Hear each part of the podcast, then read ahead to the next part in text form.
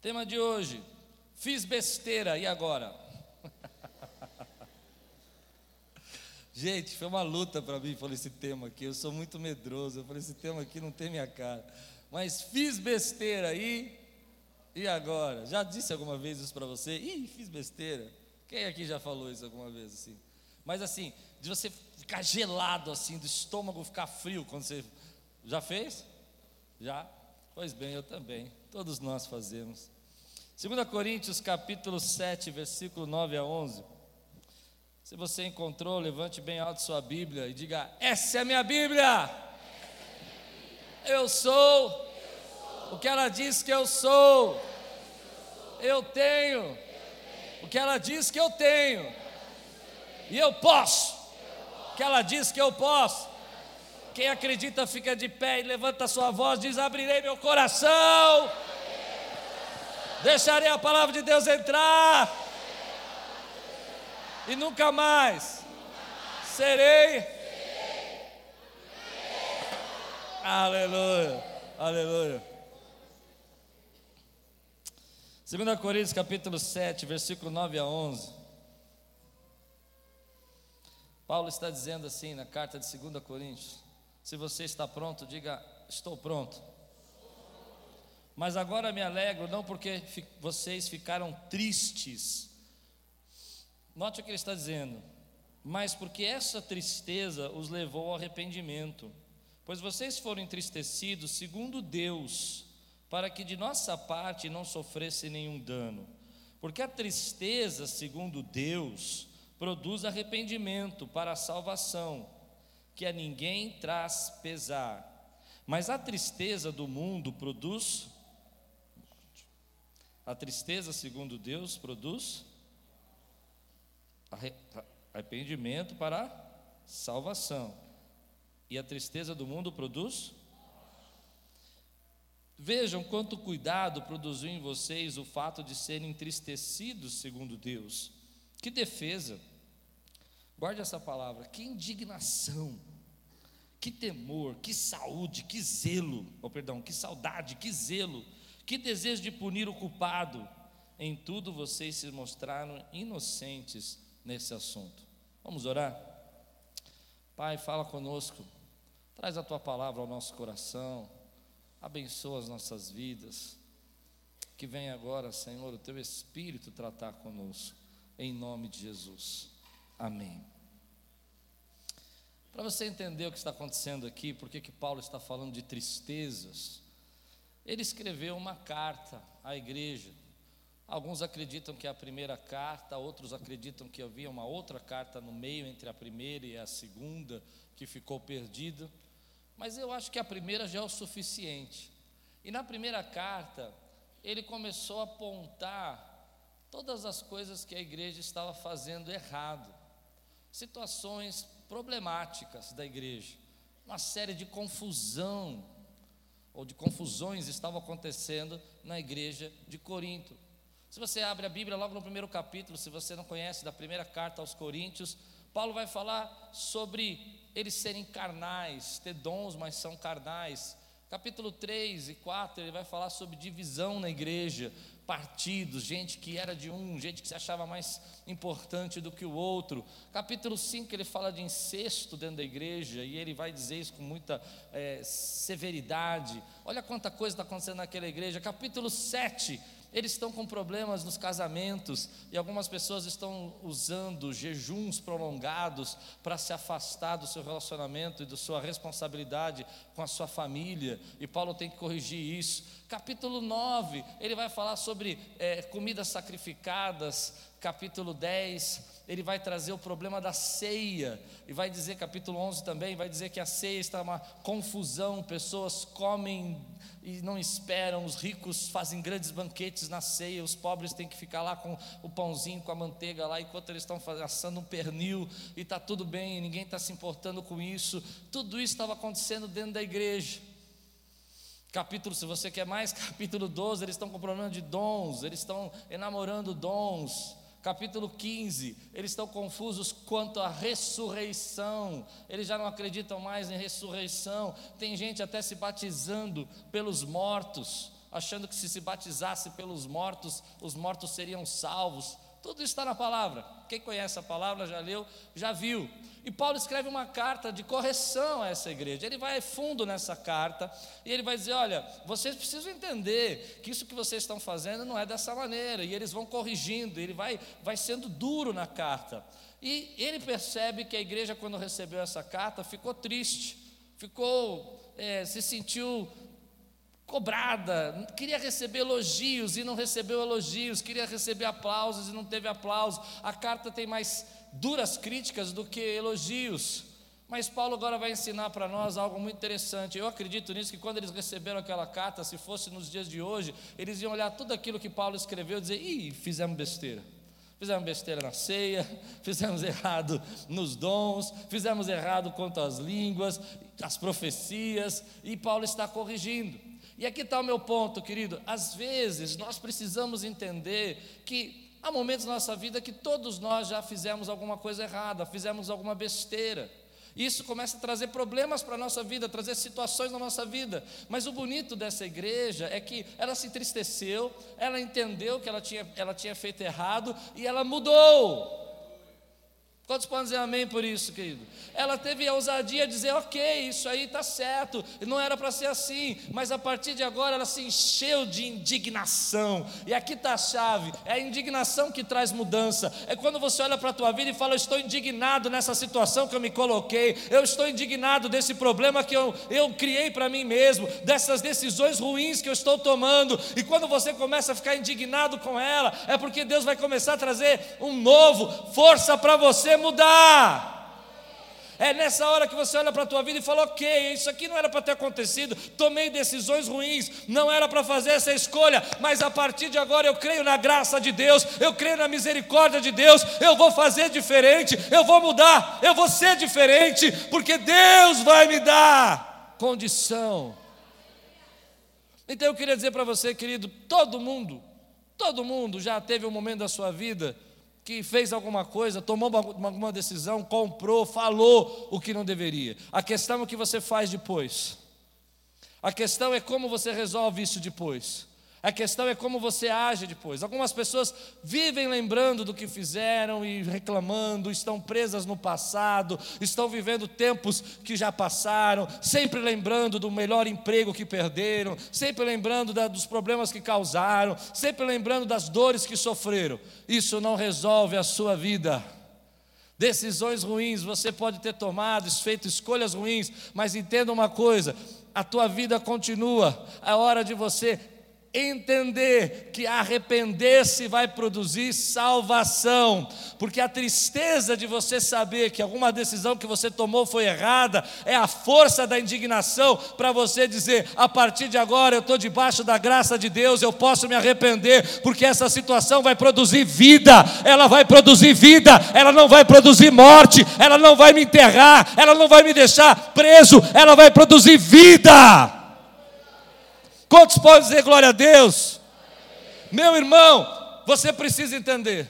Às vezes nós olhamos para a Bíblia e há várias histórias de pessoas que tomaram decisões ruins e viveram momentos difíceis, viveram momentos complicados, decisões ruins. Vou dizer algumas.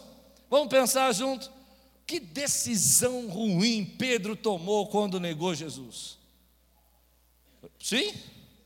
Que decisão horrível que ele tomou. Jesus tinha falado tantas coisas.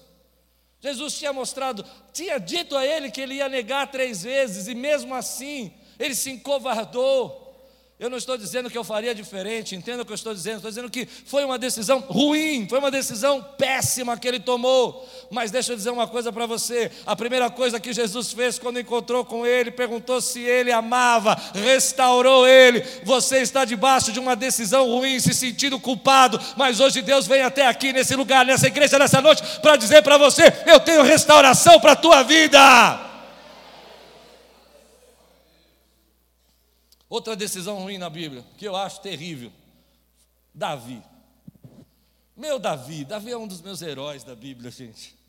Eu não consigo olhar a Bíblia e esquecer de Davi, de José. Eles são heróis para mim. Mas ele deu uma mancada, desculpa falar. Não deu? Não, vamos, vamos jogar. A Bíblia não esconde os erros, né?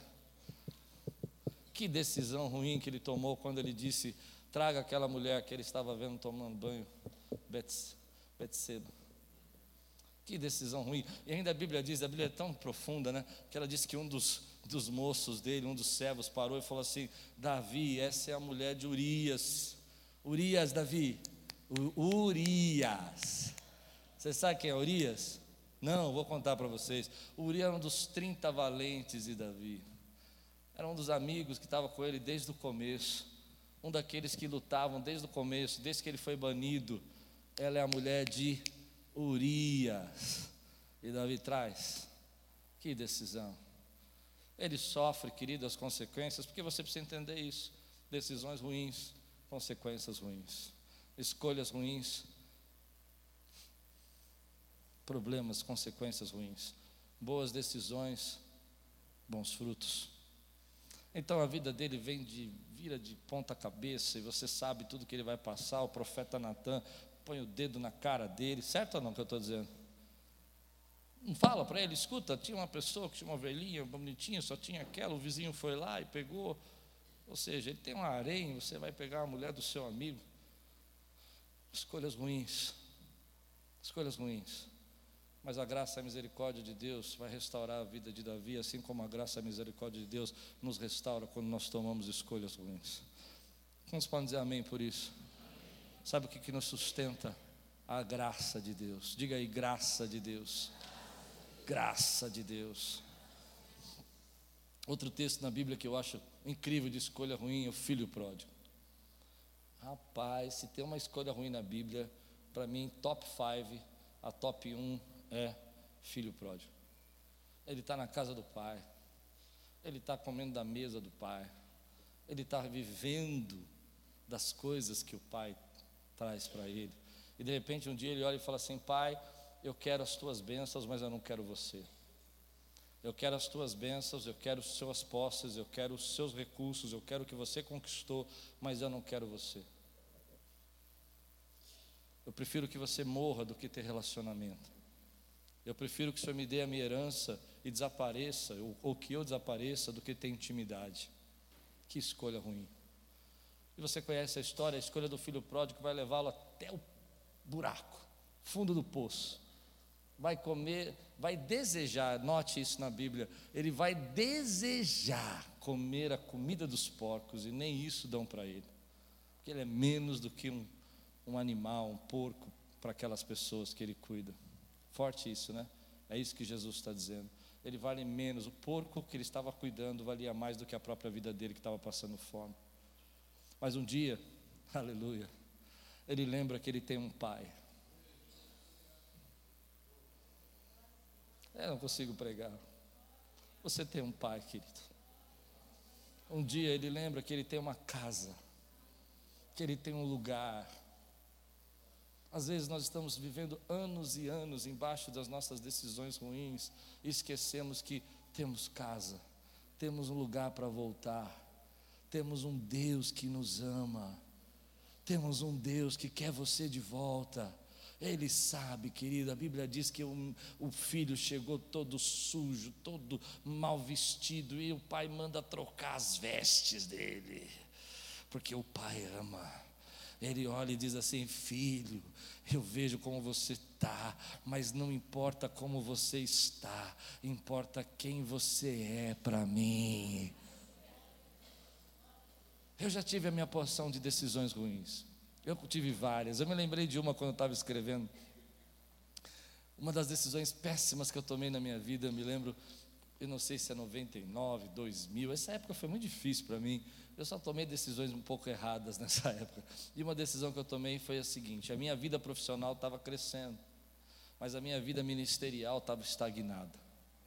Nós estávamos com a, com a minha vida profissional indo muito bem, trocando de carro, dirigindo uma empresa, estava começando a, a despontar profissionalmente, mas a minha vida ministerial, que era o meu sonho, havia parado. Então eu tive uma grande ideia. Eu falei, eu vou resolver esse problema vou contratar alguém. que bobagem eu fiz. Para ficar no meu lugar. Lembra disso, pastor Anderson? Vai ficar no meu lugar. E ele vai lá trabalhar enquanto eu vou ganhar dinheiro. Simples assim. Sabe o que aconteceu? Aconteceu que aquela pessoa foi trabalhar lá na igreja, mas ela não tinha a nossa visão, ela não tinha o nosso coração, não tinha o nosso pensamento, e ela marcava horário com as pessoas para atender e não ia. E as pessoas começavam a me ligar bravo. Às vezes ela estava lá, mas estava com fone de ouvido e não ouvia a porta e não abria a porta. E não atendia as pessoas. E virou uma confusão. Uma confusão, querido. As pessoas começaram a sair da igreja, começou a ter problemas e brigas. E na minha história de vida, eu demorei para entender que eu tinha errado. Porque às vezes a gente faz a decisão errada, toma a decisão que não devia tomar e demora para reconhecer. Hum, se eu bater uma foto de vocês bravos, agora ser tão lindo. Ainda bem que o telão voltou a funcionar, ainda dá para bater. Sabe, eu comecei a olhar as pessoas e olha, você precisa tomar uma providência. E eu estava que nem Saul, perdão, que nem Samuel, apegado em Saul. Já era para ter resolvido o problema, entendeu? Lembra dessa história? E Deus fala, quantos conhecem essa história? E Deus fala para Samuel: Samuel, até quando você vai ter pena de Saul? Até quando você vai ficar segurando essa, esse problema? Até quando você vai ficar debaixo dessa situação toda? Então eu tinha que começar por o único caminho que existe, querido, quando a gente toma uma decisão errada. Sabe qual é? Arrependimento. Eu tinha que pedir perdão eu tinha que me arrepender. Eu tinha que dizer para os meus líderes na igreja que eu tinha feito uma escolha errada. Foi muito difícil. Eu tinha que dizer que não era assim que tinha que resolver os problemas. Mas sabe o que acontece? A gente toma decisões erradas, porque às vezes a gente não analisa o que está nos levando a tomar essas decisões. O que, que está fazendo você a fazer essas escolhas? Se você quiser hoje olhar para a tua vida e dizer, hum, eu escolhi errado, mas eu preciso mudar, a primeira coisa que você precisa pensar é que você vai aprender com essas escolhas. Você vai aprender com o que você errou. Esse é um, é um jeito de Deus fazer você crescer. Consegue entender isso? Você não passou no teste agora, você falou demais, você não falou o que devia, mas chegou o tempo de você crescer. E você precisa aprender. A segunda coisa que você precisa entender, se você quiser reverter essa situação que está errada, que está acontecendo, que está tomando a tua vida, você precisa entender que decisões erradas são tomadas por valores errados. Essa é a parte que eu queria que você mais escutasse. Valores dignos, decisões dignas. Valores fracos, decisões fracas. Se eu tenho bons valores, eu tenho boas decisões. Os valores me protegem. Os valores me fazem entender para que eu devo dizer sim e para o que eu devo dizer não. Se o meu valor é a minha família, eu não posso ficar de conversinha. Porque se realmente é a minha família, eu não quero que nada estrague aquilo que é um valor para mim. Quando eu entendo os meus valores, isso faz com que isso torne a minha vida mais fácil. Às vezes a gente não para para pensar os nossos valores. Quer ver? Existem valores espirituais, existem valores morais, existem valores pessoais. Às vezes você fala que tem um valor, mas na verdade você não tem esse valor. E na hora de você tomar uma decisão, você toma uma decisão no valor errado. Por exemplo, muita gente diz assim: ah, um dos meus valores é louvar a Deus. Quantos creem nisso? Quantos creem que louvar a Deus é um valor para nós? Aliás, eu não consigo entender isso. Como que alguém que recebeu o Espírito Santo, que foi salvo, que foi transportado das trevas para a maravilhosa luz, como alguém que recebeu a graça de Deus, a salvação na vida dela, entende que foi liberta, que foi salva, que tem comunhão com Deus, que pode entrar no Santo dos Santos, não adore. Amém? Então, para mim, um dos meus valores aqui na igreja é adorar. é ver o louvor, é ver a adoração, é ver o povo dando glória a Deus, é ver você dizendo Deus é bom, Deus é tremendo. Por quê? Porque isso é importante para mim. Porque adorar e ser íntimo de Deus é importante para nós. Amém? Aqueles que são salvos e remidos têm um grande valor na sua vida que é Deus. E para estar na presença de Deus, a Bíblia diz que Deus habita no meio dos louvores. Então, a adoração é um valor para nós. Quantos concordam com isso? Ah, eu não estou aqui cantando, eu não estou aqui apenas levantando poesias, eu estou dizendo para Deus: Deus, eu te amo, Deus, o Senhor é o Deus da minha vida, eu reconheço a graça, eu reconheço a tua salvação, isso é um valor. Amém? Você crê nisso? Ok, para quantos aqui um valor adorar? Quem realmente crê que é um valor adorar, levante a mão. Então, posso ir fundo? Por que você chega atrasado?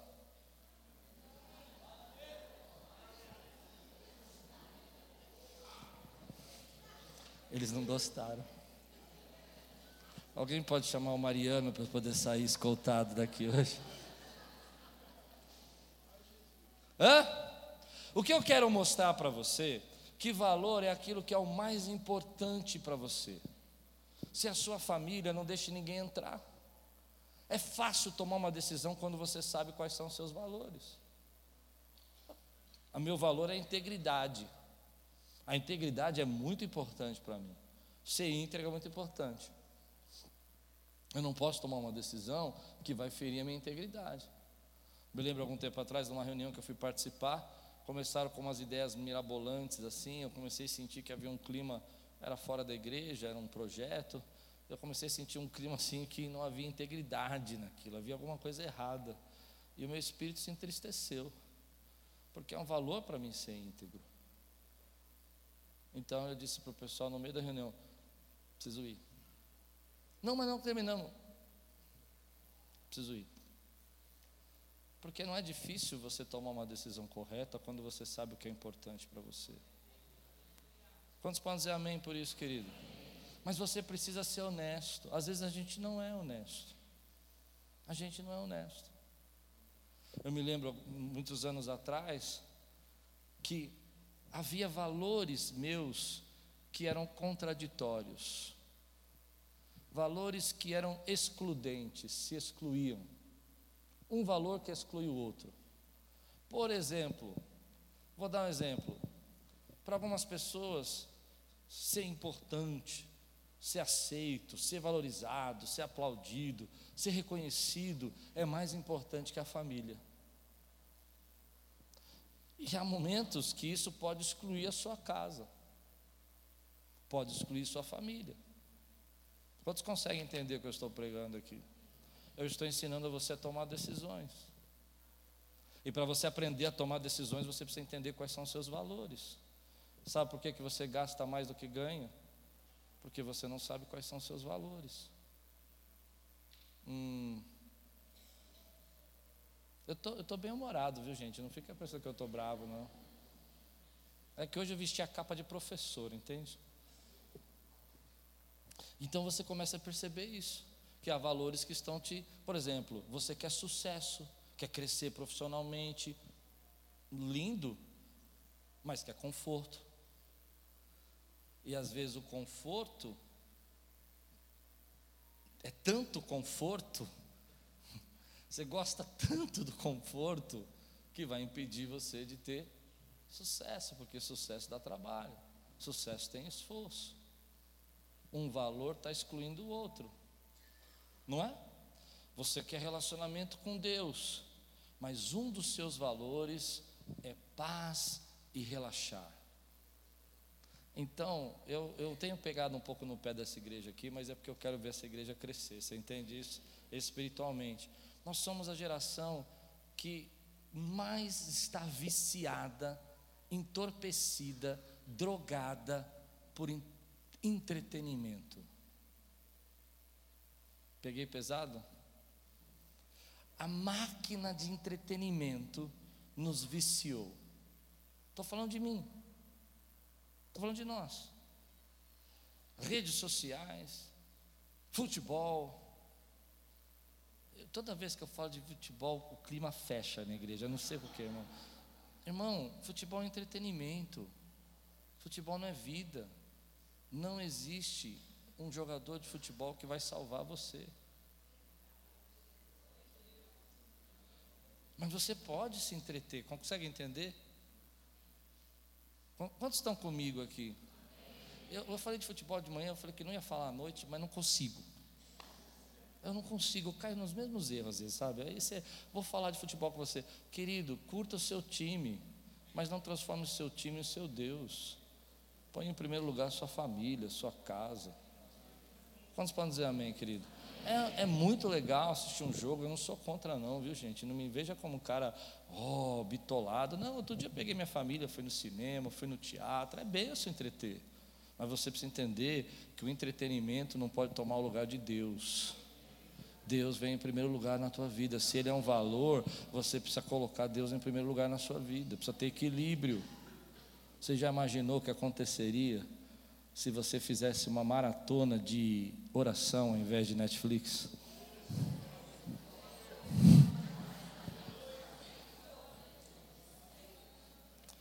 Não entenda não entenda errado. Eu estou trabalhando aqui valores. Você quer crescer espiritualmente?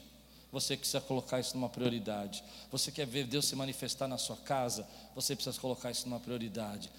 Se você quiser saber quais são os seus valores, é muito fácil, muito simples, rapidinho, tá bom? Responde três perguntas para mim. O que é o mais importante para você? O que você gasta sem dó e o que você perde tempo com alegria? Esses são os seus valores. Sim? Aquilo que eu gasto sem dó, aquilo que eu não me sinto, eu preciso disso, é meu valor. Mas deixa eu dizer para você, quando você toma uma decisão errada, porque você tem valores pequenos, valores pobres, valores que não lhe trazem solução, a sua vida vira uma bagunça. E às vezes a vida da gente está uma bagunça, e a gente não sabe por que, que a vida está uma bagunça. Tem bagunça financeira, tem bagunça é, familiar, tem bagunça de relacionamento, está tudo bagunçado. Às vezes eu olho a, a, visão que Deus me deu nessa palavra, eu não sei se foi visão, se foi uma revelação, eu não sei. Eu imaginei um quarto de adolescente. Você já entrou? Tem filho adolescente? Quem tem filho adolescente aqui? Olha, quando você entra no quarto de um filho adolescente, é só por Deus. Porque se tem roupa, ela não está no guarda-roupa, ela estará espalhada pelo quarto. Sim ou não? Parece que todos os sapatos ele consegue colocar espalhado. Amém? Eu me lembro, eu não vou nem estar nessa meta, porque eu posso expor a minha família, não quero expor, mas eu me lembro uma vez que eu entrei num quarto de alguém, assim, de outras pessoas, não, né? E eu me lembro que a mesa estava cheia de roupa e os cadernos estavam no chão. Eu pensei, isso é muito moderno para mim. É algo, é algo muito moderno. E aí a gente começa a entender que tem bagunças de vários níveis. Quantos conseguem entender o que eu estou dizendo? E eu quero dizer para você que hoje Deus vai arrumar a tua vida e vai organizar a tua vida e vai pôr ordem na tua casa. Quantos podem dizer amém por isso, meu irmão? Porque você está tomando decisões melhores, porque você tem valores melhores. Mas aí você entra naquele quarto que é a nossa vida e você tem desordem nas finanças, desordem no relacionamento familiar, desordem na saúde, desordem na vida pessoal, nas emoções, por quê? Porque você deixou tudo isso acontecer, você começou a tomar uma série de decisões, você decidiu não guardar mais nada no guarda-roupa. Estou sendo bem simplório, dá para entender o que eu estou dizendo? Você decidiu pegar todos os tênis e não pôr em lugar mais nenhum, simplesmente você foi usando e deixando. Mas, querido, deixa eu dizer uma coisa muito importante para a tua vida e para a minha vida, porque eu creio muito no que eu vou dizer para você. Às vezes, quando a gente faz decisões ruins, toma decisões ruins, às vezes, quando a gente faz escolhas que a gente se arrepende, é nessa hora, eu não sei porquê, eu não consigo entender que nós vivemos a maior experiência da graça de Deus na nossa vida. A maior experiência da graça de Deus na nossa vida acontece no momento que a gente está numa vida cheia de desordem, é lá que a gente aprende que Deus está conosco conosco, que Deus vai nos ajudar, que Deus vai nos tirar daquela bagunça, que Ele é o Pai que abre a porta, entra no quarto e diz: Vamos arrumar. E hoje ele entra na tua casa, na tua vida e fala: Vamos arrumar. Quantos recebem essa palavra, querido? Quantos precisam dela? Digam amém. E aí você começa a ver tudo isso. Porque tem, tem bagunças que a gente faz, e tem bagunças que a gente herda. é quando o outro faz a bagunça para nós. E tem bagunça que nos dão. Fala, toma, resolve aí. Você chega no seu trabalho te dando uma confusão na sua mão. Eu não sei qual que você está lidando. O que eu sei, o que eu quero dizer para você, é como é que você resolve isso. Você faz escolhas melhores, você reconhece que você errou, mas como é que você resolve a bagunça depois que está feita? Quantos conseguem entender o que eu estou pregando aqui? Agora a bagunça está feita. Minhas finanças foram embora. Meu casamento está por um fio. Minha saúde está indo embora. Meu relacionamento com Deus está morrendo. Como é que eu resolvo isso? Deixa eu dizer uma coisa. Mães, mães queridas, você entra na porta do seu quarto do seu filho e está parecendo a casa dos monstros. Tem roupa espalhada, chiclete, bala jogado. Tem gente que desmaiaria se entrasse nesse quarto. Olhava assim, não é? Papel de bala, brinquedo, o skate. Consegue ver esse quarto que eu estou desenhando para você? Tem mãe dizendo assim: meu filho nunca fez isso. Hum, Deus está vendo você falar isso aí, viu? Está vendo? Mãe, não tem perfeição. As pessoas não são perfeitas, a gente não é perfeito, a gente carrega um peso muito grande em querer ser perfeito. Consegue entender uma carga muito pesada em querer ser perfeito. Mas aí a bagunça está feita. O que, que você faz? Como você arruma esse quarto? Eu sei. Vem aqui agora! Se houvesse um anjo da arrumação, nós estaríamos salvos, né? Aquele anjo da arrumação, né? Senhor, envia o anjo da arrumação dessa bagunça que eu fiz na minha vida. Ele vai lá, paga a tua conta, entra no banco, negocia com o gerente. Oh. Mas deixa eu dar uma notícia ruim para você. É, não existe, gente. É, não existe. Quem vai arrumar essa bagunça é é você. E você vai arrumar, sim, com a graça de Deus. Você crê nisso? Mas como é que você faz para arrumar? Eu vou dizer como você faz. Tá cheio de roupa embolada. Tem roupa até amarrada, já viu? Essas que amarram a roupa. Eu não sei como eles fazem isso. Eles tiram a roupa e já dá um nó. É impressionante, gente. É, é, você, eu não vou falar porque isso não aconteceu, não aconteceu isso, tá? Não aconteceu. Mas você pega a calça assim, meu, parece que a calça está do avesso, uma perna, a outra está do lado certo. Quem tem filho aqui sabe o que eu estou falando, sabe? Não é assim? Como é que você arruma essa bagunça, mãe? Pai, como é que você arruma? Eu vou explicar para você. Uma coisa de cada. Você não sai lá dentro do quarto e fala assim: eu vou pegar cinco roupas porque eu tenho uma mão e vou dobrar cinco roupas. É assim que você faz? Você pega uma roupa, dobra. Às vezes você faz até para o grupo, camisas, brinquedos, não é assim? Sujeira, lixo, não é? Aí você tira uma sacola de lixo do quarto, você nem sabe como é que tinha tanto lixo. Sabe por quê? Porque você trabalha uma coisa de cada vez. Você está olhando toda a desordem, tudo de uma vez é tudo bagunçado. Por isso que sua vida tá, parece estar tá acabando, por isso seu relacionamento parece estar tá acabando. Porque às vezes você está com um problema financeiro e está olhando o problema pessoal, familiar e conjugal e está tentando dobrar as roupas tudo junto. Não funciona assim. Funciona uma coisa de cada vez. E se quer, quer uma dica, se eu posso ensinar a minha dica, que é a minha, começa com o que é o mais fácil para pegar ritmo. Porque se você começar com mais difícil, você vai desistir, vai chamar e vai falar, ah, arruma isso aqui. E vai embora. Comece com mais fácil para pegar ritmo. Mas uma coisa de cada vez. Mas eu tenho uma boa notícia para dar para você. Se você acha que a tua vida está bagunçada, tem gente que está mais bagunçada que você. Não, essa não é uma boa notícia, essa é uma triste notícia. O que eu quero dizer é que às vezes a gente não entende que Deus, nessa situação que você está, Ele vai restaurar você como restaurou o filho pródigo, ele vai trazer um destino como trouxe para Davi. Você crê nisso? Ele vai colocar em ordem Israel, porque Israel escolheu o rei errado, no tempo errado, na hora errada, mas Deus tem um Davi para levantar. Você crê nisso, querido? Isso é a graça de Deus para a nossa vida. É Deus olhando para nós dizendo assim: Ei, eu vou começar a entrar com providência na tua casa, na tua família, e eu vou manifestar. Na minha experiência, naquela época, que eu tomei a decisão errada do pastor, ah, nós perdemos cerca de 20 membros na época, ou mais. Foi bastante gente saiu de uma vez, bastante gente nos deixou. E era uma igreja muito pequena, nós tínhamos 100 pessoas mais ou menos. Alguns queridos ficaram dessa época, algumas pessoas que fazem parte da nossa história estão aqui até hoje mas outros, outros foram embora. E foi um, um, um problema para nós, o sustento da igreja, o momento da igreja. E parece que tudo ia, ia, ia dar, dar, errado, porque uma decisão que você toma errado causa uma grande confusão, vira uma, uma grande bagunça e você acha que sua vida vai, vai terminar ali, ou que o projeto você, você acabou. Deus não vai fazer o que Ele prometeu, Deus não vai fazer o que Ele planejou, que Ele não vai tirar você dessa.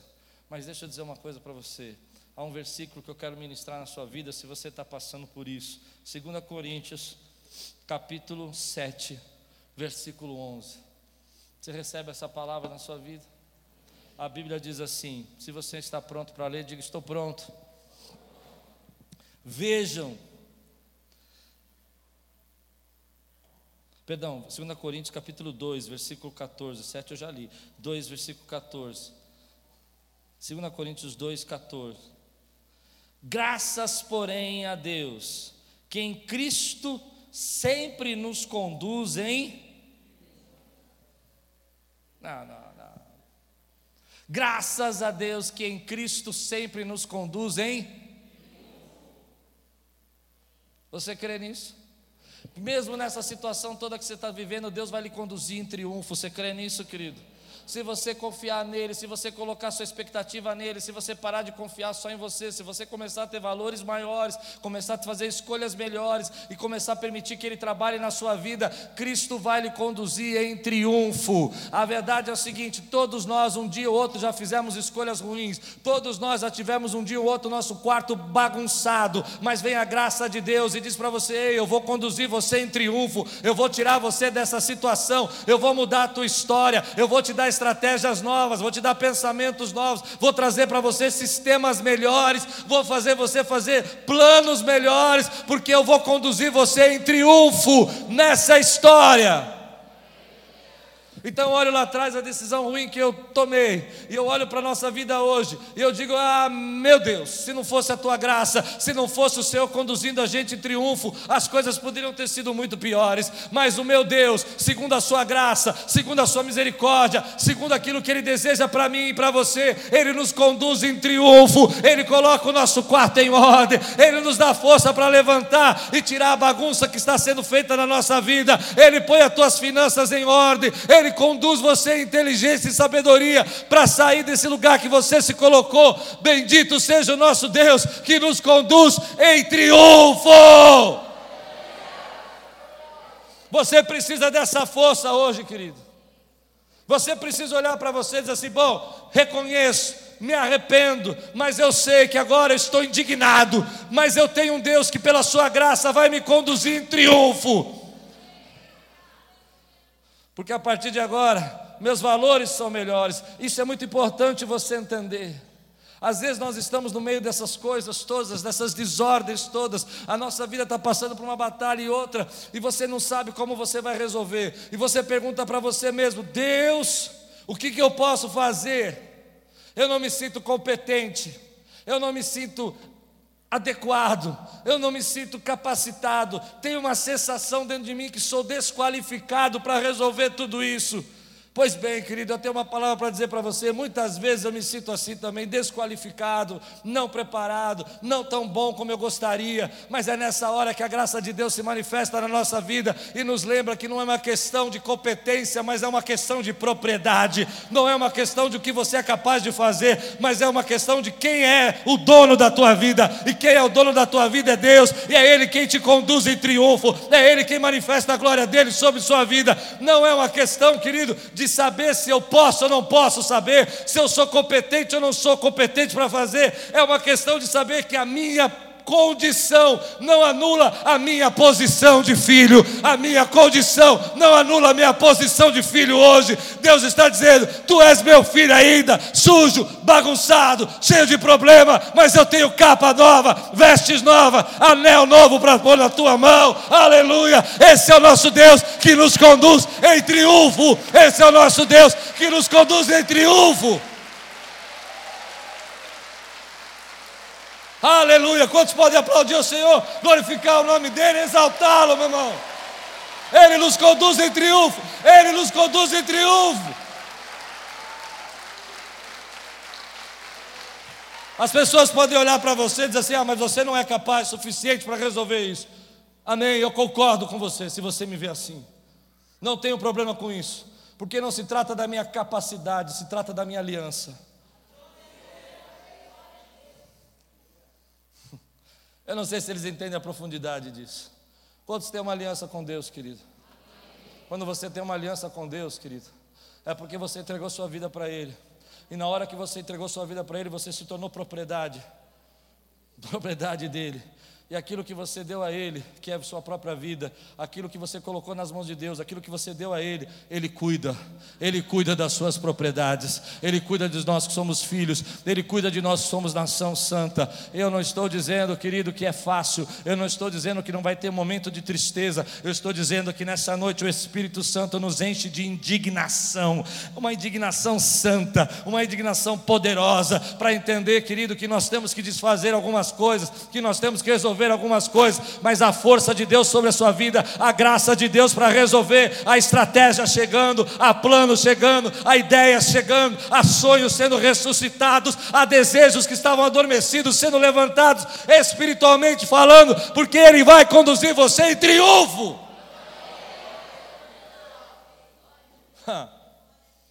Então Ele nos trouxe até aqui. Eu tenho um monte deles para contar para você. Quer que eu conte? Eu conto vários.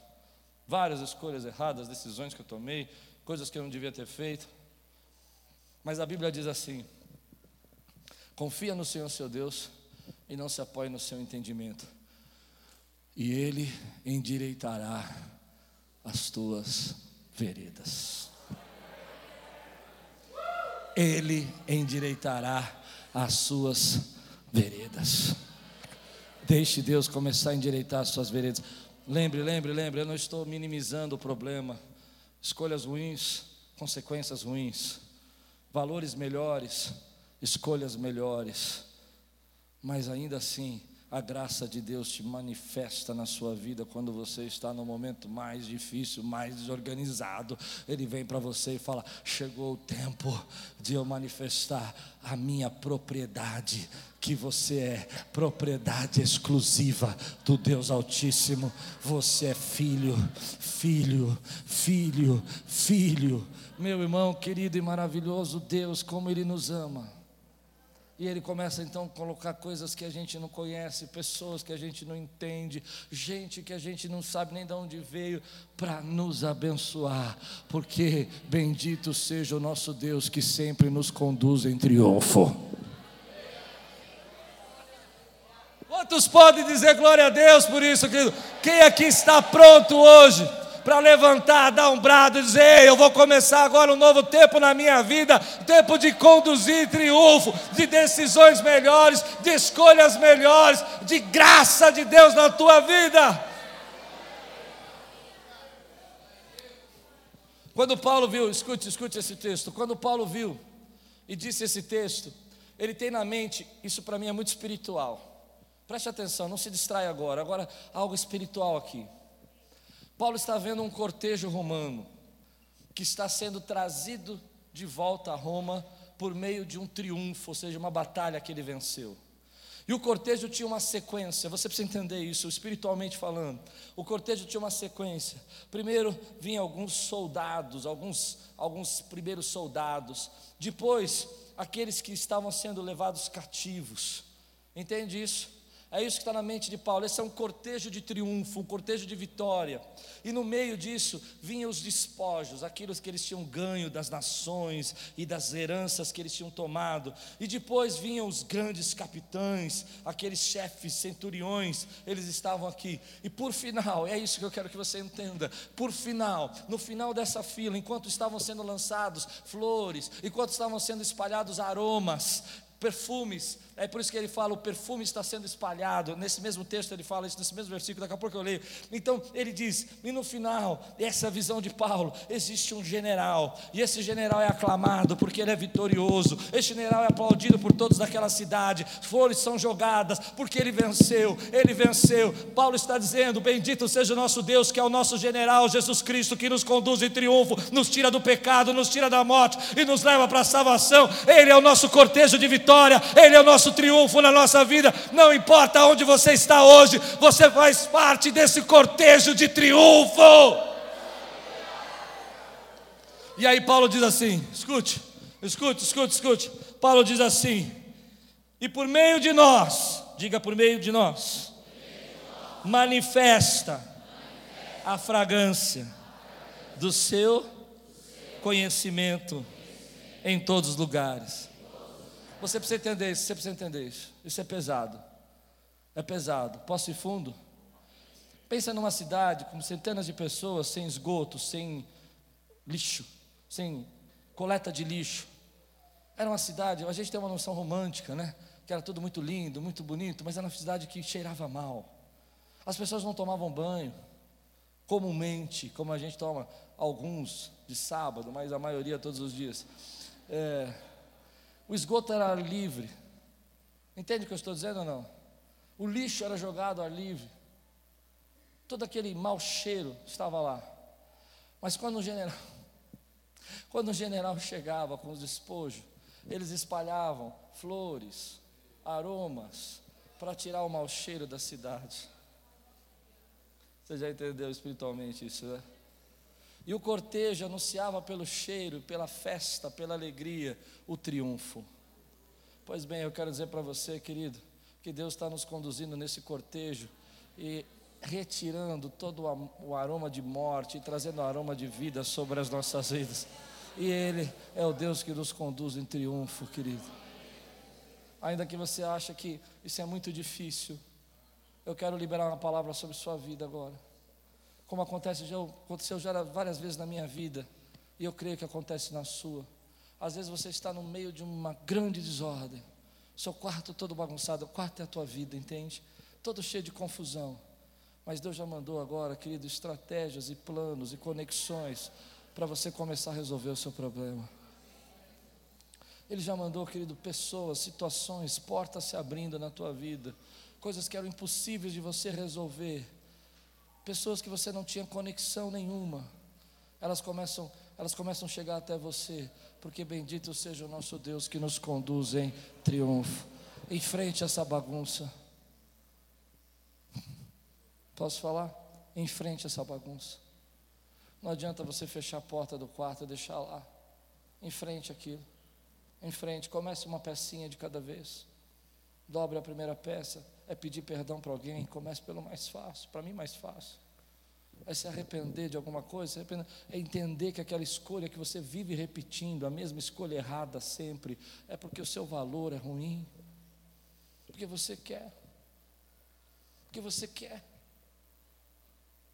porque você perdeu, talvez você perdeu valores que antes te sustentaram, te trouxeram até onde você chegou. Nós vimos essa semana uma grande confusão com um jovem jogador de futebol. Eu vou dizer para você, eu não, não vou julgar, não, não, é nada disso, não entenda isso. Valores ruins, decisões ruins. Valores ruins, escolhas ruins. Não sei se é verdade, não sei se foi fake news, mas achei interessante. Uma pessoa da família dizendo assim: você precisa voltar para Jesus. Ou seja, valores bons, decisões boas. Quantos conseguem entender isso? Eu me coloco aqui como uma pessoa que não sei se é verdade ou é mentira, não estou falando isso. Eu estou dizendo valores ruins, decisões ruins, confusão para a sua vida. traga valores bons para a sua vida e você vai viver o que Deus planejou para você e você vai chegar no seu destino, porque bendito é nosso Deus que nos conduz em triunfo. Levante sua mão bem alta assim, diga assim: Senhor, nessa noite eu recebo essa indignação que a igreja recebeu para trazer mudança, para fazer diferente, para resolver os problemas. Eu recebo essa autoridade, essa fé para tratar, para mudar, porque eu sei que a tua graça vai se manifestar na minha vida, em nome de Jesus. Faça um grande barulho de vitória nesse lugar, de triunfo. Aleluia! Aleluia! Deus tremendo e maravilhoso, Deus! Oh! Deixa o triunfo vir sobre sua vida. Deixa essa autoridade. O que traz mudança é indignação. Quando você está indignado, querido, eu estou indignado de sempre fazer essa escolha errada. Eu estou indignado de sempre cair no mesmo problema. É nessa hora que você começa a produzir mudança na sua vida. E às vezes o Espírito precisa trazer essa indignação na nossa vida. Dizer, eu, chega, basta. É o meu tempo agora. Agora é o meu momento. É a minha hora de viver. É a minha hora de triunfar. É a minha hora de receber os prêmios. É a minha hora de viver aquilo que Deus tem para fazer. E eu cansei. Cansei de sempre voltar no mesmo lugar. Para que, que eu estou pregando aqui? Diga amém. Então agora você começa a pensar: que, que realmente importa para você? Um dia eu vivi uma situação muito engraçada. Deus queria me abençoar. Deus queria trazer uma bênção na minha vida. E eu sabia que Ele queria. Mas essa bênção que Ele ia me trazer ia tirar um pouco o meu conforto. Consegue entender? eu teria que me expor um pouco. Eu sou tímido. Eu teria que me relacionar e eu não queria muito. Então eu lembro que eu estava orando. O Espírito Santo falou para mim assim: escuta aqui. Você me pede as coisas, mas na hora de que eu estou te dar, você não se arrisca. Porque para você é mais importante estar confortável do que vencer. Nessa noite eu quero pegar e fazer você virar e dizer para você que chegou o tempo de você vencer. Você já está muito confortável, é tempo de você vencer. É tempo de você crescer. Quantos podem dizer amém por isso? É tempo de você viver o triunfo que Deus tem para a tua vida. E não tem crescimento sem dor, não tem crescimento sem você viver. Querido, às vezes os valores precisam ser reorganizados bem organizados. Eu tenho um valor na minha vida que eu quero compartilhar, que eu acho que essa igreja precisa ter. O meu valor é ganhar almas para Jesus. Jesus disse assim: ide por todo mundo e pregar o Evangelho. Esse tem que ser o seu valor também, meu irmão. O valor da gente falar do amor de Deus e da graça e do perdão de Deus. Há um outro valor nessa igreja muito importante: crescer. Quando eu falo crescer, não estou dizendo só em áreas financeiras. Nós queremos crescer espiritualmente. Quantos aqui querem crescer? Queremos revelações novas, experiências novas. As revelações e experiências que eu vivi em 1990 não me servem para 2019. Pai, eu preciso de um óleo fresco, de uma ministração fresca, de uma palavra nova. Quantos podem dizer glória a Deus por isso, meu irmão? Glória a Deus. Você orou você orou e pediu para Deus falar com você essa semana. E Deus te trouxe até aqui para te trazer respostas, para te dar respostas. Então receba essas respostas na sua vida. Hoje de manhã eu recebi pelo Instagram um direct lá dizendo assim: Pastor, eu saí da minha casa ontem à noite falando com Deus. Eu preciso de respostas. E quando eu cheguei na igreja hoje de manhã, o Senhor falou comigo tudo que eu precisava ouvir. Eu creio que Deus está falando com você, meu irmão. Comece agora a se preparar, a ficar indignado, cheio do Espírito Santo, cheio do fogo santo, cheio de autoridade para trazer mudança para a sua vida. Feche seus olhos, feche seus olhos. Levante sua mão e diga assim: Senhor, eu quero enxergar os valores que estão roubando meu destino.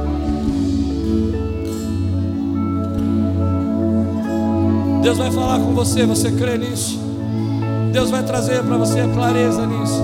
Para muita gente é mais importante, olha que coisa, é mais importante estar certo do que ter resultado. Acho que ele entendeu o que eu disse. Tem gente que quer estar certo do que solucionar o problema. Você fez, errou, dá glória, se arrepende e volta, meu irmão. Volta porque Deus tem capa, volta porque Deus tem anel. Aí você entra na igreja e fala assim: Eu não vou adorar, eu não vou adorar. Eu vou dizer para você: você que está perdendo, porque ele já está fazendo a festa aqui, ele já está sacrificando o boi cevado porque tem gente que estava morto e voltou à vida. Quantos creem? Feche seus olhos e diga assim: Senhor, eu te agradeço, porque tudo isso que eu passei, que eu estou passando, manifesta a tua graça na minha vida. Aleluia.